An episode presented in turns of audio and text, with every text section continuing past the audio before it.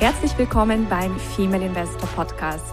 Mein Name ist Jana Lezar und ich begleite Frauen auf ihrem Weg zum sicheren Investieren, um ein selbstbestimmtes und freies Leben aufzubauen.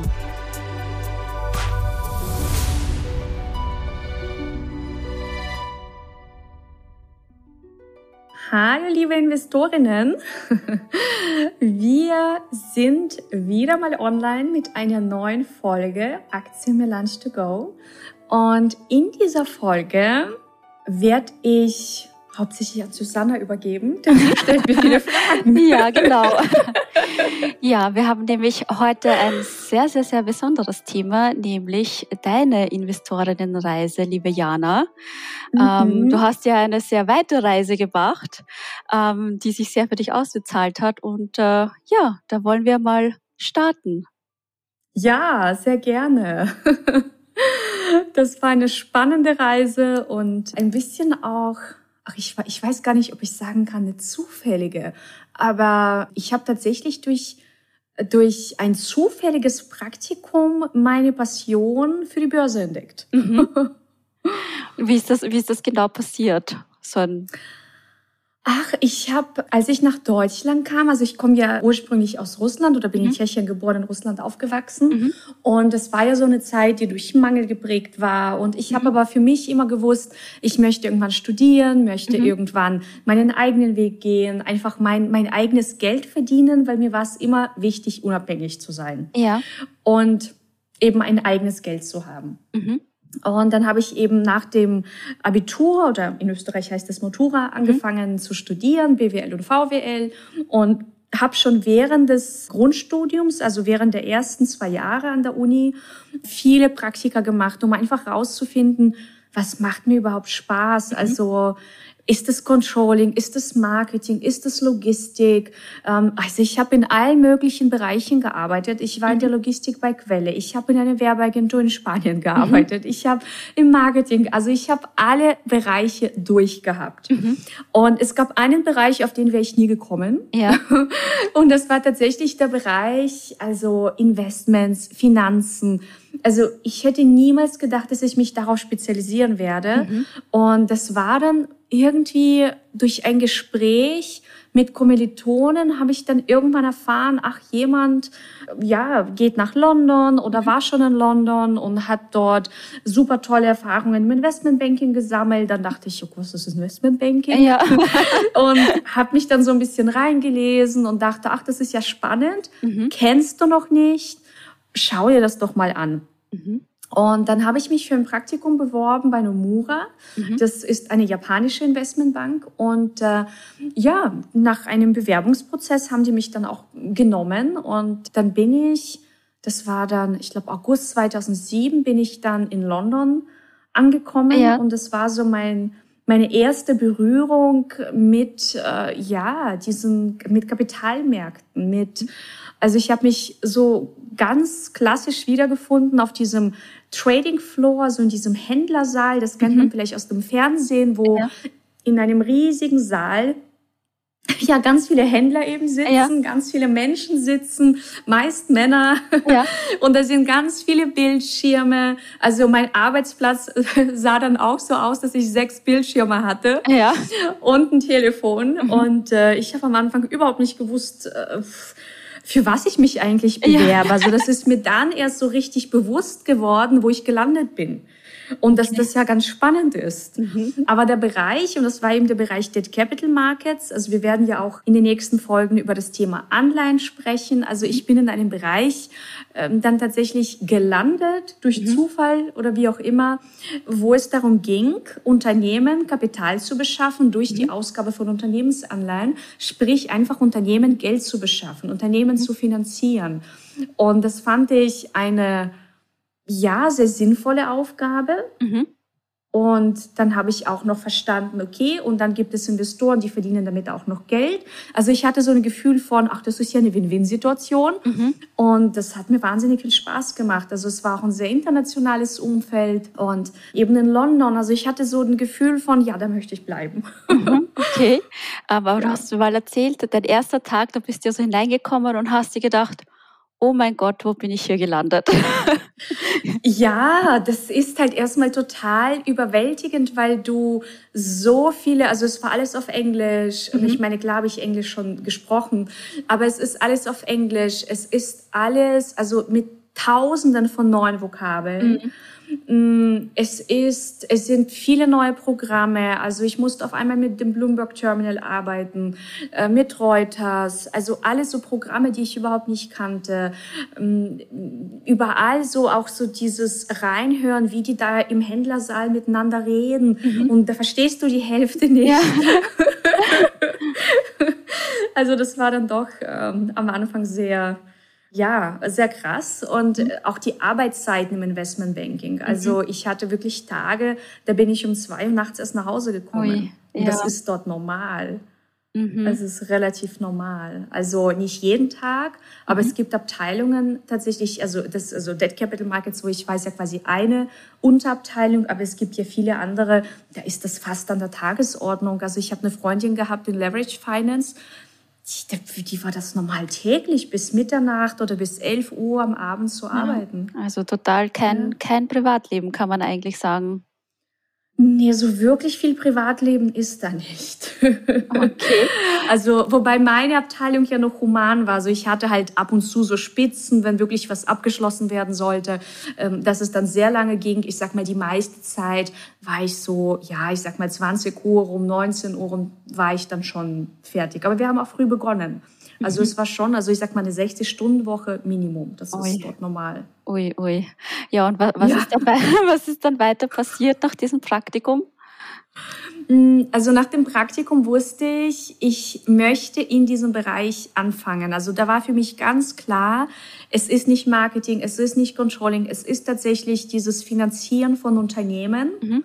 Und ich wollte auch explizit in diesen Bereich Debt Capital Markets. Und mhm. ich habe auch tatsächlich ein Angebot bekommen, also ein Joboffer von Nomura. Mhm. Und hätte auch dort anfangen sollen nach dem Studium. Ja. Nur dann kam alles anders. Dann kam die Lehman-Pleite. Mhm. Und da war ich gerade, ja, dabei, eben, also eigentlich schon fast meine Koffer zu packen. Und äh, man muss dazu sagen, dass Nomura, also meine Bank, bei der ich hätte anfangen sollen, dann Teile von äh, Lehman Brothers übernommen hat in mhm. London, also quasi die europäischen Assets. Und ähm, dann war das so ein Chaos. Also im Zuge dessen ist mein Chef ersetzt worden, der war nicht mehr da, der okay. musste gehen. Also es hat sich so vieles verändert, so dass ich dann eines Tages das Schreiben bekommen habe, ja, Sie müssen meinen Vertrag quasi auflösen. Ich mhm. war noch nicht mal da und der Vertrag wurde schon aufgelöst. Oh, okay. so. Und ja, dann stand ich also quasi da mitten in der Finanzkrise, mhm. wo ja, es natürlich nicht so einfach ist, einen Investmentbanking-Job zu bekommen. Und ich wollte aber trotzdem rein und ja. äh, hatte aber auch, wie gesagt, eine ganz klare Vorstellung, wohin. Und äh, wenn man eine Vorstellung hat, dann erreicht man das meist auch doch irgendwie. Genau. Und tatsächlich habe ich dann äh, mich bei der Uni Credit beworben, die auch explizit jemanden gesucht haben mit ähm, CE-Background, also mit einem Central European, Eastern European äh, Background, mhm. also mit dem Osteuropäischen. Und ich bin ja in Tschechien geboren, in Russland mhm. aufgewachsen. Mhm. Und dann ja, habe ich mich beworben und mhm. äh, das hat geklappt nach einem wahnsinnig aufwendigen Bewerbungsprozess. Okay.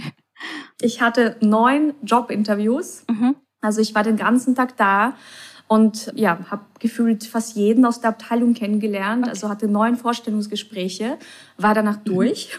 Das glaube ich. Und dann wurde ich noch nach den neuen Gesprächen, die waren noch nicht genug, zu einem Assessment Center eingeladen, oh, also ja. zu einem eintägigen. Mhm. Und dann habe ich den Job bekommen. Okay. ja, das war, das, das war echt harte Schule. Und dann bin ich erstmal über ein klassisches Trainee-Programm eingestiegen, fand es auch super. Also habe nochmal viele Auslandsaufenthalte gemacht, war nochmal in London, war ähm, in Prag noch zu einem Auslandsaufenthalt, habe verschiedene Abteilungen auch in der Bank nochmal kennengelernt.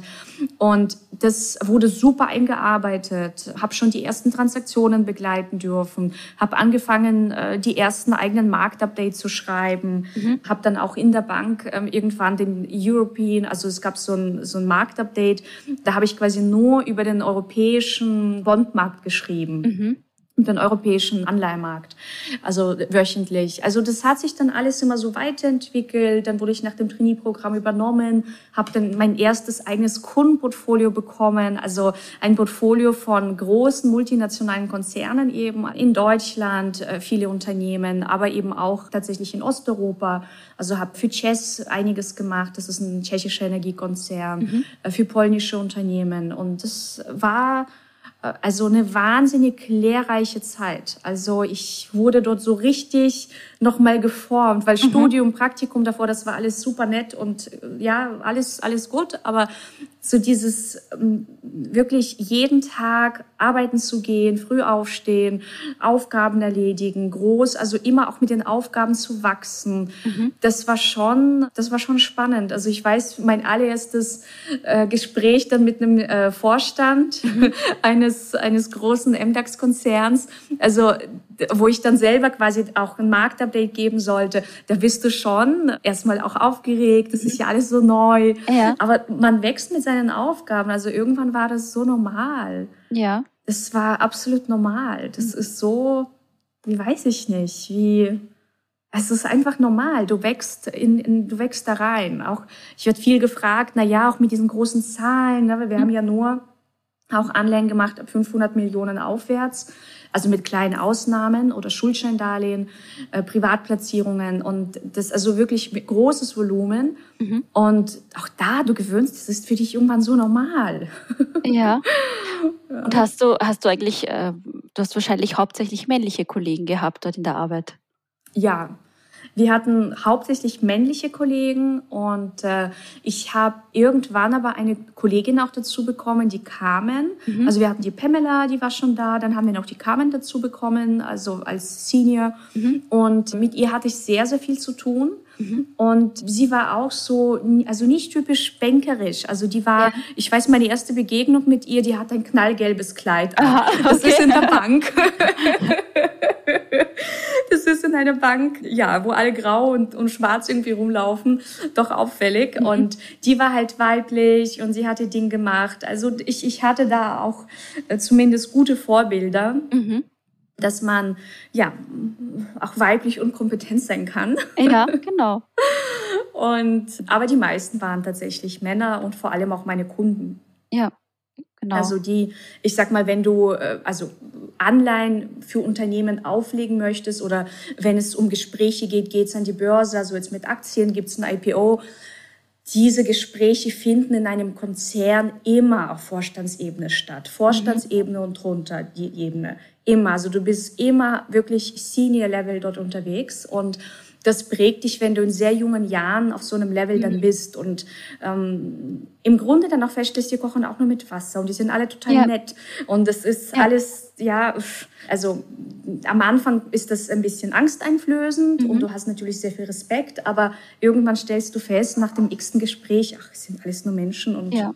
genau. wir reden einfach nur über also die einen verkaufen Wasserfilter, wir verkaufen halt Anleihen. Ja. ja. genau, ja. Aber der Job hat dir doch insgesamt äh, sehr viel Spaß gemacht. Kann man das so sagen? Ja, ja. total. Okay. Also ich habe auch die Katrin aus der Bank, mit der war ich ja befreundet oder bin ich noch befreundet. Ich weiß noch, ich habe gesagt, oh, ich bleib hier ewig, ich bleib hier bis zur Rente, es ist so schön. ich hab, ich hätte niemals gedacht, dass ich irgendwie mal gehen werde, weil es war wirklich spannend und ich hatte ein tolles Team. Also auch, ich habe dieses Team, mit dem ich zusammengearbeitet habe, geliebt. Also ich hatte auch tolle Vorgesetzte. Also der, der Olaf war ja einer meiner, äh, also direkten Vorgesetzten. Der, der war ein Schatz. Mhm. Der war, das war eine ganz, ganz tolle Führungskraft. Mhm.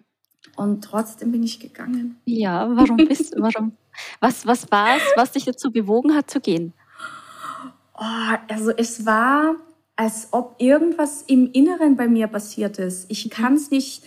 Es war, ich habe ein Buch gelesen, das war so der erste Schritt. Also ich habe irgendwann angefangen, mich mit ja, auch mit diesen ganzen spirituellen Themen zu mhm. beschäftigen, Persönlichkeitsentwicklung. Und dann war ein Buch, ähm, das war eben vom Robert Kiyosaki, mhm. Rich Dad Poor Dad und Der Cashflow-Quadrant, all diese Bücher von ihm, also so Klassiker eigentlich. Mhm. Und dann habe ich festgestellt, oh, es gibt ja da draußen noch einen Weg, und zwar der Weg, ähm, des eigenständigen Arbeitens. Also mhm. nicht in einem Konzern, weil ich kannte davor eben nur diese Konzernwelt. Mhm. Ich kannte nichts anderes. Und für mich war das schon das höchste der Gefühle. Also wenn ich jetzt in meinem, in meine Familie schaue, also mein Papa war bei der Armee, meine Mama hat einen ganz normalen Friseurberuf gehabt. Mhm. Also äh, das war eh schon quasi für mich sehr hoch, was ja. ich da erreicht habe. Ja. Ne? Ich habe ja nach dem Investmentbanking nur für den Vorstand der Bank gearbeitet. Also ich hätte total glücklich und zufrieden sein können. Aber meine Seele war es nicht. Ja. und das habe ich irgendwann so gespürt. Also ich habe irgendwie gespürt und das war so ein schleichender Prozess. Also das Buch war quasi so dieser erste Impuls, so nach dem mhm. Motto, wie wäre es denn eigentlich, wenn du irgendwann was eigenes aufbaust? Also mm, und ich wusste dann noch gar nicht was und wie, aber irgendwie war dieser Gedanke dann da. Und irgendwann, hm, als ich ja immer fremdbestimmter auch arbeiten musste, also auch als ich für den Vorstand gearbeitet habe, bist du sehr fremdbestimmt. Mhm. Also das war auch eine sehr, sehr wichtige Schule und das war eine, eine wichtige Zeit für mich. Aber ich wusste irgendwie einfach danach, meine Seele wusste vor allem, äh, also mein Verstand hätte vielleicht noch weitergemacht, aber mhm. meine Seele hat ganz klar signalisiert, nein, wir wollen jetzt einfach neue Wege gehen. Mhm. Und die haben jetzt Angst gemacht, diese neuen Wege. Aber ja. ich habe trotzdem tatsächlich dann, ja, eines Tages gekündigt. Mhm. Und ja, dann eben wirklich erstmal was Eigenes aufgebaut. Mhm. Ja. Ja, das war sicher ein sehr spannender Tag für dich, der Tag der Kündigung und für deine Vorgesetzte. Ja, das, ja, vor allem, ich meine, man muss ja auch wirklich sagen, wer kündigt in so einer Position? Ich ja. glaube, ich war die erste in der Bank, die jemals in so einer Position gekündigt hat. Ich meine, ich war halt wirklich die rechte Hand vom Vorstand, ja. ähm, habe da im Grunde die ganze Bank kennengelernt, hatte super Kontakte. Also ich hätte ja, wenn ich gewollt hätte, in alle möglichen Richtungen weiterziehen können. Mhm. Aber ich, es war wirklich so, wie ich konnte, ich wollte nicht mehr. Ja. Mhm. Und was ist dann passiert? Dann ist ähm, erstmal, dann habe ich erstmal die Life Design University aufgebaut, mhm. also quasi ähm, wie so eine Art Plattform, Netzwerk, wo du das lernst, was du in der Schule nicht lernst. Das heißt, da ging es darum, mit verschiedenen Beratern, Experten, Coaches, zusammenzuarbeiten. Und wir haben auch quasi aus allen möglichen Lebensbereichen ihre Programme vermarktet. Wir haben Online-Kongresse veranstaltet, ähm, Live-Kongresse veranstaltet. Also alles, um den Menschen eben diese alternativen, aber mindestens genauso wichtigen Themen nahezubringen, mhm. wie man einfach grundsätzlich ganzheitlicher und besser lebt. Okay. Und das war auch eine wichtige Zeit, weil ich da sehr viel ja, also gelernt habe über Digitalisierung, Online-Marketing, mhm. all diese Themen, überhaupt mal so in diesen ganzen Markt auch eingetaucht bin. Und ja, dann habe, haben wir eben 2018 einen großen Kongress veranstaltet, den Live Design Entrepreneur Kongress in Offenbach im Kapitol. Mhm. Und da war eben ein Herr da, und der Herr war äh, Anil Gupta. Mhm. und das ist ein ganz bekannter Coach aus Amerika, der Milliardäre coacht, der Richard Branson gecoacht hat. Also ein ganz ähm, spiritueller Mensch, mhm. der auch eine krasse Reise hinter sich hatte, hat auch das Buch geschrieben, Immediate Happiness. Mhm. Der stand schon mal vor einem Selbstmord. Also hatte mal wirklich... Äh, ist nicht so gut im Leben und mhm. hat sich dabei rausgearbeitet und hat eben ja sehr viele krasse spirituelle Veränderungsprozesse durchlebt ja. und hilft jetzt eben Menschen. Also er kennt super schnell, also wie laserscharf auf den Punkt, was ansteht bei dir mhm. oder wo gerade wo gerade was hakt. Ah ja, das ist und toll das war, das war sehr spannend, weil also sein Vortrag war gut, es war alles ganz hübsch und erfolgreicher Kongress. Und dann, ich, ich war fix und alle danach. Und wir sind nach dem Kongress halt noch was essen gegangen. Mhm. Und dann sagte er, oder ich weiß nicht, ich, ich war, war gar nicht mehr so gesprächig, ich habe eigentlich eher zugehört. Mhm. Und dann kam aber eben das Thema irgendwie auf die Börse zu sprechen und da bin ich ja schon ähm, lange eben Selbstinvestorin und dann haben wir uns irgendwie darüber unterhalten und dann hat er gemerkt, oh, dass ich da total strahle und für ihn war das irgendwie selbstverständlich. Also da hat so die Frage gestellt, äh, für wen ich das anbiete. Mhm. Nicht so wie, für wen ich das anbiete, ich biete gar nichts an. Ja. Und dann sagte der, ja, aber äh, warum nicht? Ja. Und dann fing ich an, mich rauszureden, so nach dem Motto, na, ich will, es ist meins, ich, ich biete das gar niemandem an. und äh, lange Rede, kurzer Sinn, auf jeden Fall hat er lange auf mich eingeredet und sagte dann wirklich so diesen einen Satz, the longer you wait, the more people suffer because of you. Mhm. Und, und, und da hat halt wahnsinnig viel in mir ausgelöst. Das ja. war so, wie ich musste das irgendwie hören. Mhm. Und dann habe ich ab Januar 2019 angefangen zu dem Thema ja, Investments und Frauen, Aktien und Frauen Vorträge zu halten. Mhm. Und habe festgestellt, dass äh, ja, dass die Damen doch sehr interessiert sind an dem Thema. Ja, das stimmt. Und du ja. hast dann quasi damals äh, Female Investor Academy gegründet. Genau, das war dann quasi das, der nächste Schritt. Also 2019 dann die Female Investor Academy. Ähm, erstmal wirklich so im ganz Kleinen, weil ich glaube, ich habe selber noch am Anfang, ähm, weil ich ja eben auch viel Profi-Sachen mache, also eben nicht nur ETF und passiv und einmal investieren, Sparplan und lass laufen. Das ist ja nicht ganz mein Ansatz. Also natürlich ist der Ansatz valide für Frauen, die es wollen, aber zu mir kommen halt Frauen, die schon ein bisschen tiefer einsteigen ja, wollen. Genau. und das heißt, ich war am Anfang selber, glaube ich, nicht ganz sicher, bin ich so ein Freak, der das gerne mag? Also mhm. dieses Rumwühlen in den Zahlen, in den Bilanzen, ein bisschen Unternehmensdetektivin sein, mhm. Optionen traden. Also bin ich so äh, ein bisschen, ja. ein bisschen anders? Oder interessiert es wirklich viele Frauen. Und das war für mich sehr interessant rauszufinden, dass es wirklich viele interessiert. Mhm. Ähm, oder zumindest die, die zu mir kommen, die suchen eben ganz bewusst jemanden, der nicht nur diesen rein passiven Ansatz predigt. Ja, genau. Und dann habe ich festgestellt, das macht Spaß. Die Ladies sind da äh, offen mhm. und die wollen auch bewusst diese komplexen Themen meistern und mhm dann wurde das irgendwie immer mehr und immer mehr ja. und immer mehr und jetzt haben wir schon so viele Gruppen und ja genau das hat sich dann entwickelt und ja jetzt ist der Podcast da und das war dann so ich hatte dann so das Gefühl als ob sich so Dinge wirklich so fügen also mhm. als ob also so diese Zeit in der Bank das war so eine super wichtige Vorarbeit mhm. Und ja, das jetzt einfach so in diesem freien Arbeiten, wo ich vor allem auch nicht nur Bankprodukte verkloppe, ne, weil ja. in der Bank, ich verkaufe es ja trotzdem irgendwie. Ja. Ähm, Produkte. Ja. Und, und, und jetzt kann ich eben einfach das Ganze freier gestalten. Mhm so wie ich das halt wirklich für richtig finde mhm. und, und auch spirituelle Aspekte mit einfließen lassen und das finde ich halt total schön, ne, mhm. ne, weil das wäre in, in der Bank auch nicht möglich gewesen. Ja, ja, das stimmt. Also das merke ich auch sehr im Arbeiten mit dir, im Umgang mit mhm. dir, dass das alles sich fügen darf. Das ist ja auch etwas, ja. was ganz wichtig ist, dass man nicht da an, ich weiß nicht, irgendwelchen unrealistischen Deadlines festhält oder irgendwas, sondern dass sich die Dinge einfach natürlich ergeben dürfen. Und äh, ja. ja, es ist sehr schön.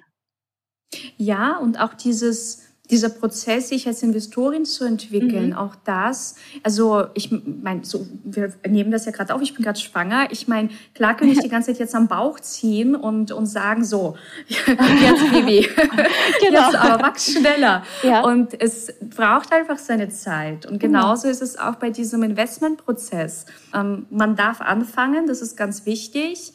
Und dann wird es immer, also man vertieft sich automatisch mehr in, in das Ganze. Ja. Und also ich bin sehr für dieses, ja, so go with the flow und mhm. ähm, natürlich auch knallharte Zahlen machen wir ja auch in den Analysen. Ja. Aber es ist eben nicht nur das. Mhm. Und was vielleicht die Zuhörerinnen auch noch sehr interessiert, bist du ein Mathe-Genie? genau, ein großes Mathe-Genie. Und ich weiß, meine, meine, meine Geschichte mit Mathe, ich bin ja in Deutschland eingeschult worden für ein paar Monate. Und dann bin ich jetzt zu meinen Großeltern nach Russland gekommen. Ich bin ja auch viele Jahre bei den Großeltern aufgewachsen in Russland, in so einem kleinen Dorf. Und als ich eben nach ein paar Monaten in Russland in der Schule ankam, das war dann, ich glaube, so ab März, Februar 1991 oder wann? Ich glaube 1991. Mhm. Und das Schuljahr in Russland endet ja schon im Mai. Mhm. Und die russische Schule hat es in sich. Also in der ersten Klasse spielst du nicht nur oder keine Ahnung, zählst an den Händen irgendwas, sondern du rechnest schon bis 100. Mhm. Und du rechnest schon echt krasse Sachen. Du hast richtige Matheaufgaben und ich weiß, ich bin dort angekommen. Mit den anderen Fächern kam ich klar, aber ich bei diesen Dingern, ich dachte nur, ich was machen die? Das ich weiß nicht in Deutschland.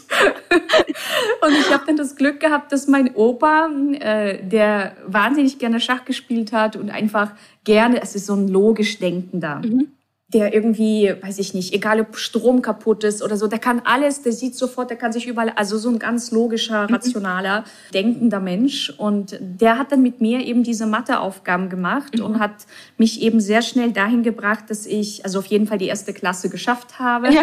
und dann ähm, mithalten konnte.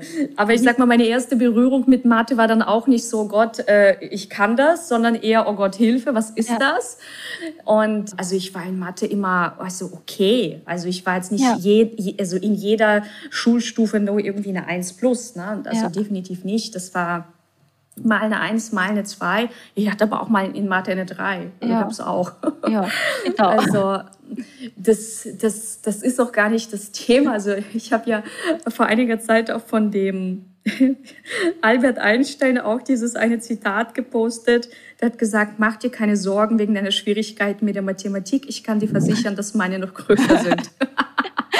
sagt Albert Einstein. Ja. Nein, also ich sag mal fürs Investieren, also ich bin immer gut zurechtgekommen, aber es, es wäre nie in Frage gekommen, irgendwie Mathematik zu studieren. Also ja. das wäre nicht meins gewesen. Da fehlte mir irgendwie der Bezug zu, wofür brauche ich das jetzt? Ja, also und beim Investieren ist es einfach, du brauchst im Grunde, das ist Grundschulmathematik. Genau. Das ist einfach. Ja. Und wir haben für alles auch noch Excel. Ja, genau, das kommt auch noch dazu. Ja, wichtig ist auch, dass man weiß, wo man nachsieht. Das ist auch noch eine Richtig. ganz, ganz wichtige Quelle. Ja, super. Ja. ja. dann danke, dass du deine persönliche Investorinnenreise mit äh, uns allen geteilt hast. Gerne. Und äh, ja, dann überlasse ich dir noch das Schlusswort. Ja, das Schlusswort. Also ich hatte bei mir immer so also wie bin ich dann auch zu diesem ähm, Aktienthema gekommen? Also ich habe dann auch irgendwann so diesen Impuls gehabt äh, durch ein Buch. Also bei mir waren es tatsächlich ganz oft Bücher oder irgendwelche Sätze, die ich gehört habe. Also ich habe wie, wie, so Impulse gehabt, so ich, so jetzt will ich da mhm. irgendwie tiefer gehen ja. und, und, mich einarbeiten. Und ähm, ja, horcht doch einfach mal bei euch rein was bei euch jetzt ansteht. Genau. und wo einfach euer Herz gerade sagt, ja, vielleicht ist es das Investieren zu lernen, vielleicht ist es in anderen Bereichen aufzuräumen. Also einfach mal auch viel mehr. Ich meine, wir sind hier ein Investment-Podcast und ein Aktien-Podcast, aber mir ist es von Anfang an auch immer wichtig, ja, dass wir auf unsere Intuition hören, auf unser Herz hören. Also dass ihr auch diese wichtige Eigenschaft ähm, weiter pflegen dürft. Also es ist nicht nur, es ist nicht nur das Investieren, es ist ähm, einfach so, dass ihr euch als, als Frauen auch fragt, was, ja, was ist so auch die Vision von eurem Leben und wie, was, was dürfen da noch für Schritte gegangen werden, damit man da hinkommt. Mhm. Ja, das ist ein wundervolles Schlusswort. Danke dir. Ja. Gerne, ihr Lieben. Und ja, dann wünschen wir euch weiterhin viel Spaß bei diesem Podcast und euch erwarten natürlich noch viele andere Investorinnenreisen von den anderen Ladies. Okay, dann Danke bis zum nächsten euch. Mal. Tschüss. Ja, ciao. Das war der Female Investor Podcast. Für mehr Inspirationen, wie du mit Leichtigkeit zur Investorin wirst, schau gerne auf meine Website www.female-investor.com. Bis zum nächsten Mal, deine Jana.